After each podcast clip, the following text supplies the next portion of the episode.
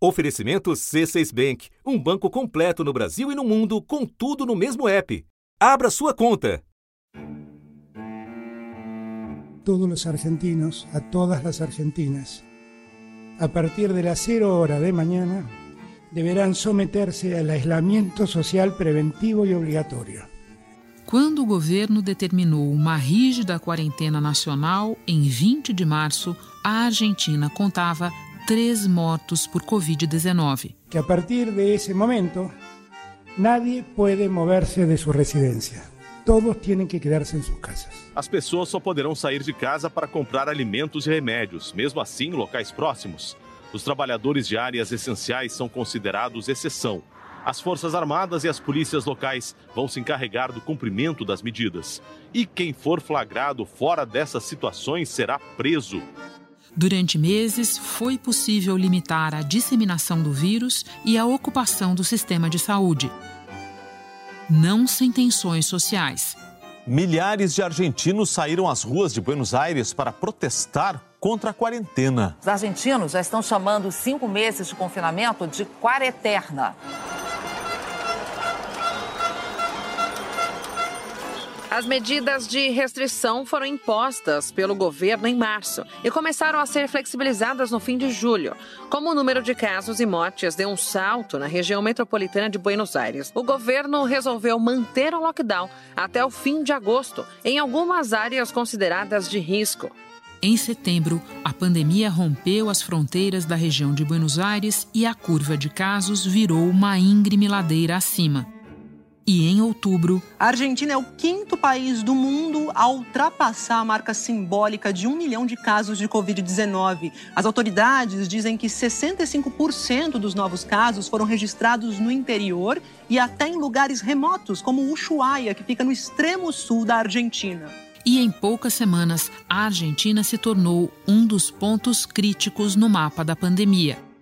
A economia, que já vinha mal, sentiu o baque. O produto interno bruto do país teve uma queda de 16,2% no segundo trimestre de 2020. A economia da Argentina continua em caída livre no segundo trimestre deste ano. Da redação do G1, eu sou Renata Loprete e o assunto hoje é Covid na Argentina, o país que está vivendo agora o pesadelo enfrentado por vizinhos em capítulos anteriores da pandemia. Neste episódio, eu converso com Ariel Palácios, correspondente da Globo News em Buenos Aires. Depois falo com o médico brasileiro Clóvis Almeida. Ele tem 52 anos, mora há 20 na Argentina, onde trabalha como intensivista numa clínica privada na província de Neuquén, na região da Patagônia. Segunda-feira, 26 de outubro. Ariel, na Argentina, a quarentena começou mais cedo e foi mais longa do que em muitos países. E, no entanto, agora a Argentina parece começar a viver o seu pior momento na pandemia. Por quê? O que é que aconteceu? O que, que existe de explicação para isso? Foi uma coisa gradual, Renata, como se fossem duas estradas, digamos, é, duas estradas paralelas. É? Uma é, estrada como se fosse a área metropolitana é, de Buenos Aires, ou seja, a capital e toda, todos os municípios da Grande Buenos Aires, por um lado, e é, todos os estados, todas as cidades do interior pela outra estrada. Então, Buenos Aires e sua área metropolitana, elas constituem quase metade da população da Argentina. É, é como se numa área pequena é, estivesse reunido todo São Paulo, estado de São Paulo, Minas Gerais, Rio de Janeiro e mais algum estado. Não é? Então, é uma proporção muito grande. Quando a pandemia é, chegou aqui, ela se espalhou é, rapidamente na cidade e na área metropolitana. O governo emite alertas nas favelas da capital e municípios da Grande Buenos Aires por causa do aumento dos casos confirmados do novo coronavírus. Metade dos infectados está sendo detectado nesses bairros mais afastados e pobres. E as províncias do interior conseguiram eh, se preparar e conseguiram eh, resistir a, a essa primeira entrada eh, da pandemia. No comecinho mesmo, eh, e é uma proporção que é muito ilustrativa, 90% dos casos eram em Buenos Aires e a região metropolitana, e os 10% eram no interior. Bom, Isso foi mais ou menos de março até maio, porque é, aí em maio as províncias ficaram tranquilas e começaram a flexibilizar, reabrindo setores econômicos, voltando às atividades sociais de forma gradual, mas enfim, mas reabrindo. Algumas atividades econômicas foram liberadas pelo presidente Alberto Fernandes. 600 fábricas que estavam fechadas há dois meses reabriram hoje. Buenos Aires, a cidade e área metropolitana só começaram a fazer isso de forma muito lenta a partir do final de junho, quase começo de julho. Não é? Aí a situação começou a virar, Renata, porque é, agora o, o, o aumento, com a flexibilização, o aumento dos contágios cresceu no interior e, ao mesmo tempo, começou a reduzir na capital e na área metropolitana. Então, enquanto que antes era 90% a capital e 10% o interior, agora o interior tem 70% dos contágios e a capital e a área metropolitana tem 30%. A situação é, no país é preocupante para os padrões argentinos. A Argentina tem mais de 27 mil falecidos pela Covid-19. Quer dizer, com esse volume de mortos, a Argentina fica no posto 12 de falecimentos pela Covid-19. No ranking de pessoas mortas por milhão de habitantes, a Argentina fica no posto 14. Quer dizer, não é o Brasil,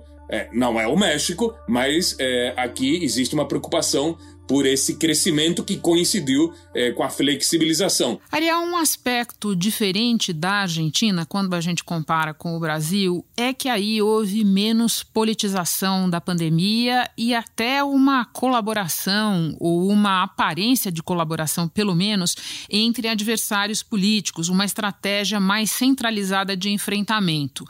Isso ajudou a partir de algum momento não ajudou mais, não resolveu? Fala um pouco sobre isso. Ajudou muito, porque é, é foi algo impressionante. É, eu estou aqui há 25 anos como correspondente, é, nunca tinha visto uma colaboração entre um governo e uma oposição pela primeira vez, não só desde que estou aqui, pela primeira vez na história. Em 204 anos de vida independente da Argentina, um governo é, colaborou com a oposição e vice-versa. Então, isso foi surpreendente é, e o governo, por seu lado, ele tem maioria no parlamento, ele tem a maior parte dos governadores, então, é, e o peronismo é muito verticalista, então os governadores sempre obedecem ao presidente peronista de plantão, então houve um acatamento é, pelo lado do governo peronista e também uma adesão da oposição é, em relação às medidas que o governo estava tomando. Então, nesse aspecto, é, foi muito interessante porque houve uma convergência. Agora, Ariel, quando a gente vai para um aspecto em que a situação da Argentina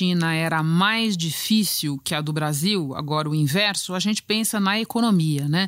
A Argentina já entrou na pandemia com uma economia em situação mais frágil e houve um impacto, sem dúvida. Você pode nos explicar qual foi esse impacto? Qual é a situação econômica agora? O impacto foi terrível, porque a Argentina está desde 2009 numa espécie de recessão intermitente. Em 2018, essa recessão se agravou. E com a pandemia, ela ficou muito mais dramática. É como naquele desenho do coiote do Papaléguas, é, que o coiote, quer dizer, a economia argentina, depois de perseguir o Papaléguas, cai no precipício quando parece que nada pior poderia acontecer, cai um rochedo em cima.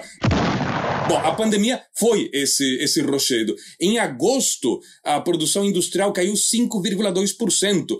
É, o acumulado da, da inflação nos últimos 12 meses é de quase 37%. E a pobreza subiu de 36% do ano passado para 41% neste ano. O desemprego atinge 10,4% dos argentinos. E esses 10,4% é do pessoal com carteira assinada. Só que 40 e tantos por cento da população argentina é informal. Então, quer dizer, com certeza o desemprego é, real é muito maior do que esse oficial. O FMI calcula que o PIB argentino cairá mais de 11% neste ano. E isso quer dizer que isso supera a crise de 2001, 2002, que foi a pior crise da história da Argentina. A situação na Argentina fugiu totalmente ao controle. Já se fala em 20 mortes em todo o país neste momento. A população ganhou a rua, foi para a frente da Casa Rosada e a explosão popular de um povo que foi para as ruas dizer basta a uma crise que vinha destruindo o país, colocaram contra a parede o presidente da República, Fernando de la Rua, que o presidente não resistiu às pressões e que já teria renunciado. Não são crises, no entanto, que sejam iguais. Elas são diferentes, elas são catastróficas, mas são diferentes. Da, desta vez, a Argentina conseguiu um acordo com os credores internacionais, está negociando um acordo com a FMI pela dívida. A Argentina chegou a um acordo com grupos credores estrangeiros para reestruturar 68 bilhões de dólares da sua dívida. Foram oito meses de negociações. O presidente Alberto Fernandes afirmou que o país consegue respirar um pouco mais aliviado para tentar sair da recessão. Fomos a resolver um problema e lo estamos resolvendo. Naquela ocasião não foi assim. É, desta vez existe uma, um governo peronista e os peronistas são mais hábeis em ter um controle social. Então, é, a, em outra situação, já teriam começado a ocorrer saques aos comércios, turbulências sociais. Por enquanto, isso está controlado. Mas, por outro lado, o número de empresas que já fechou é muito maior do que o número de empresas em 2001. Então, são crises terríveis, e esta eu diria que é pior do que a anterior, de 20 anos atrás. O dólar atingiu a mais alta cotação em 30 anos. Moeda americana fechou a sexta em 178 pesos. Ariel, para terminar, você acompanha essa cobertura muito de perto, eu sei, então você sabe que na Europa o grande temor no momento é que os países tenham que voltar para um lockdown total, muito rigoroso, amplo.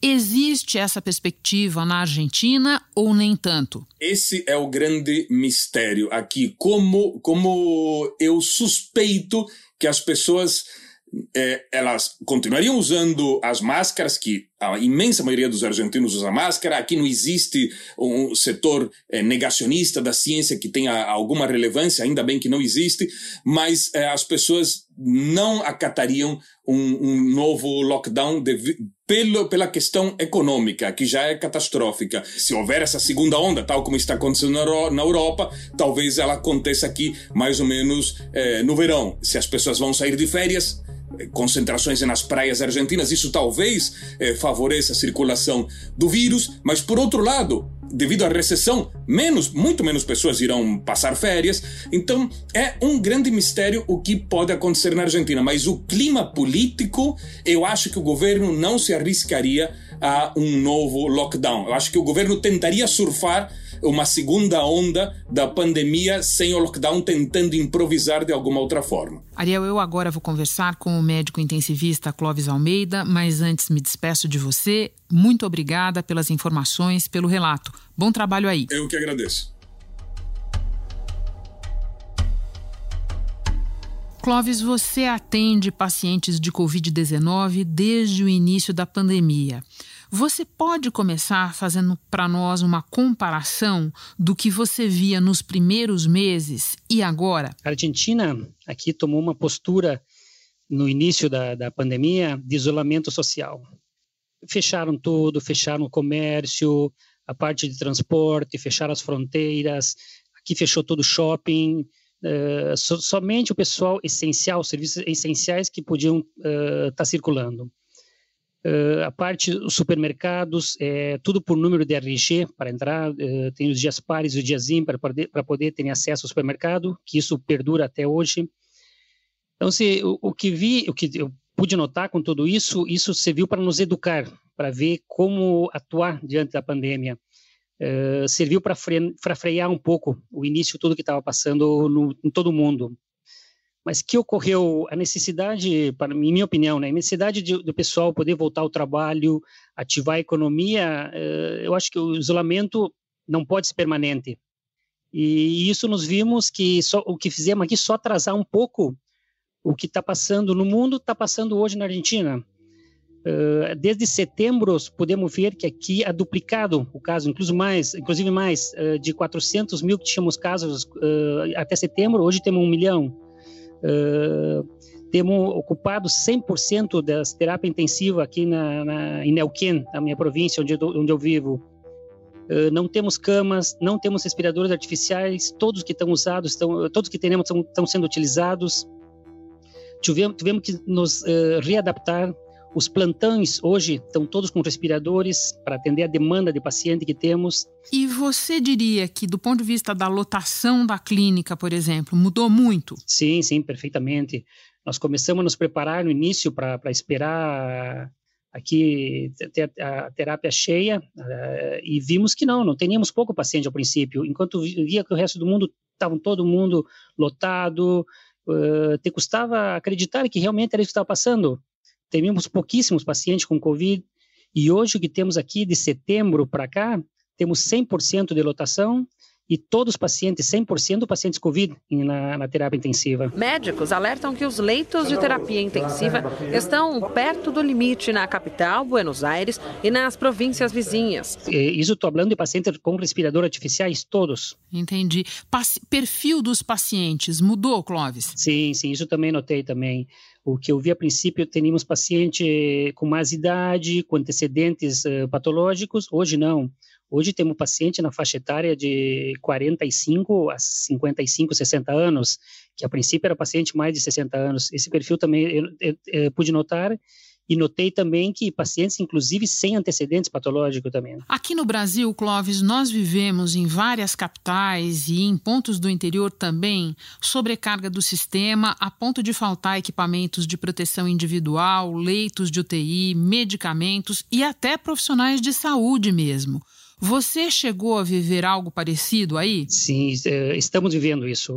É, quando começou aqui, a partir de setembro, encher a terapia intensiva, vimos que o pessoal de saúde é, começaram a cair um por um, companheiros, colegas de trabalho infectados, toda a parte de kinesiólogo, enfermeria, enfermeria médicos, nos, a carga horária nossa duplicou. Para você ter uma ideia, eu trabalho seis a sete horas por dia e faço um plantão por semana. Fazia.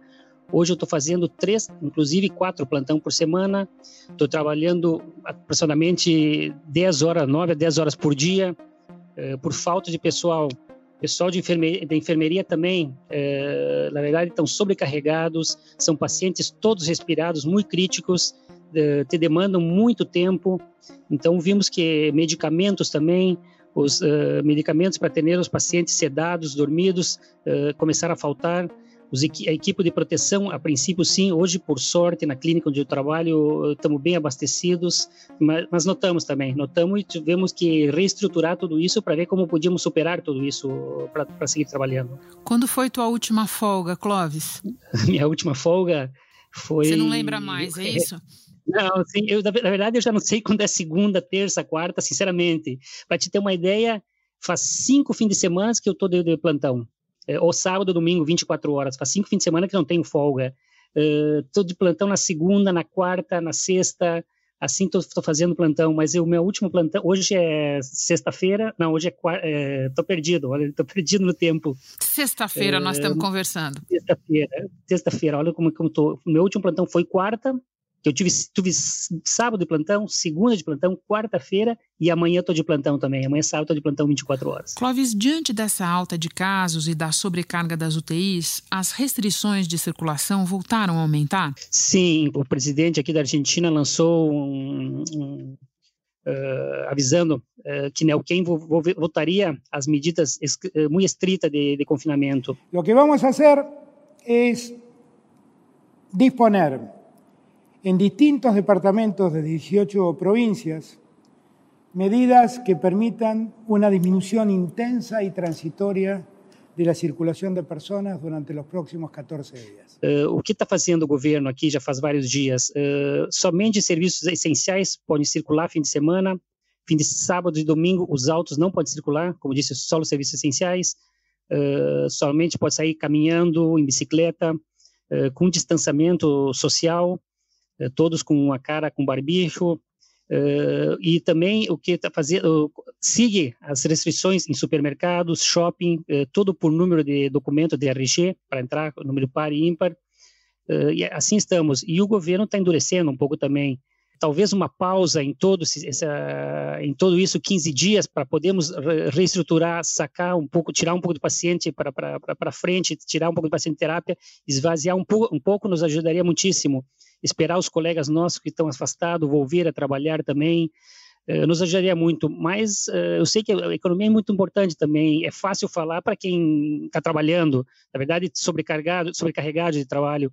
Então não é fácil dizer para o pessoal, não, vós fica na tua casa, não vai trabalhar e, e como alimento meu filho amanhã? Diante desse quadro, que você enfrenta na clínica e mesmo no convívio com as pessoas próximas, qual é a tua principal preocupação no momento? Minha principal preocupação é tirar os pacientes para frente, sair de que saiam vivo da terapia. É muito triste ter que dar um informe à família que um paciente de 40, 50 anos faleceu e a família nunca mais vai ver esse paciente. Eh, eu também tenho família, eh, também um é ser humano também. Uh, e isso às vezes me dá medo porque tudo isso que estamos vivendo se nos vai endurecer um pouco e um vai virar um pouco mecânico eh, em tudo isso que está passando. Porque é muito triste dar um, dar um informe familiar que, como, como passou já, uh, de manhã faleceu, tu, morreu tu, teu papai e às 5 horas morreu tua, tua mãe. Quer dizer, para duas filhas. Então, não é fácil, não é fácil estar uh, tá todo dia presenciando isso, Renata. De maneira nenhuma, talvez não exista nada mais difícil. Clóvis, para terminar, a dinâmica da pandemia no Brasil é, foi e continua sendo diferente da dinâmica na Argentina. Eu queria que você nos falasse da tua experiência, da tua experiência de trabalho, da tua experiência com a tua família, com os teus conhecidos. Como é essa sensação é, de, por um tempo, é, ter parecido conseguido controlar a pandemia melhor do que outros países, ter conseguido salvar mais pessoas, proteger mais pessoas e agora está diante de uma curva como essa que a Argentina está vivendo. O pessoal está todo mundo também cansado, as restrições são muitas e, e, se são necessárias ou não necessárias, já nem já começa a questionar tudo isso, sabe? Mas uh, o que estamos vivendo hoje aqui na Argentina, na verdade, é muito triste.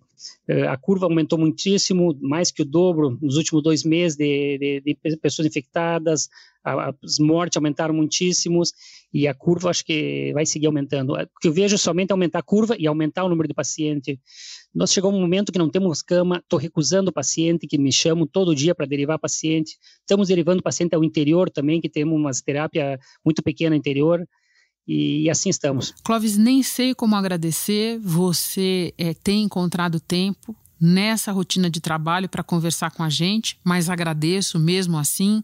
Toda boa sorte para você e para os teus companheiros aí. Bom, Renata, eu, eu que agradeço, a verdade, eu acho importante também o pessoal, todo mundo saber o que está tá acontecendo aqui também com nós e, e com todo mundo também.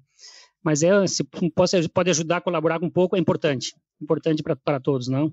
Muito obrigada. Não, eu que agradeço, Renata. Antes de terminar, eu lembro que a Argentina está com os voos internacionais suspensos por causa da pandemia. Mas outros países da América do Sul, como Bolívia, Colômbia, Equador e Paraguai, já retomaram voos internacionais com algumas exigências ainda em vigor. Entre elas, teste de PCR, preenchimento de declaração de saúde e quarentena obrigatória depois da entrada no território. Lembrando que o Brasil já opera normalmente voos internacionais, mas ainda tem restrições de tráfego terrestre com os países com os quais faz fronteira. Este foi o assunto, podcast diário disponível no G1 e também nos aplicativos Apple Podcasts, Google Podcasts, Spotify, Deezer, Castbox. Nos aplicativos dá para seguir a gente e assim ficar sabendo toda vez que tiver novo episódio. Eu sou Renata Loprete e fico por aqui. Até o próximo assunto.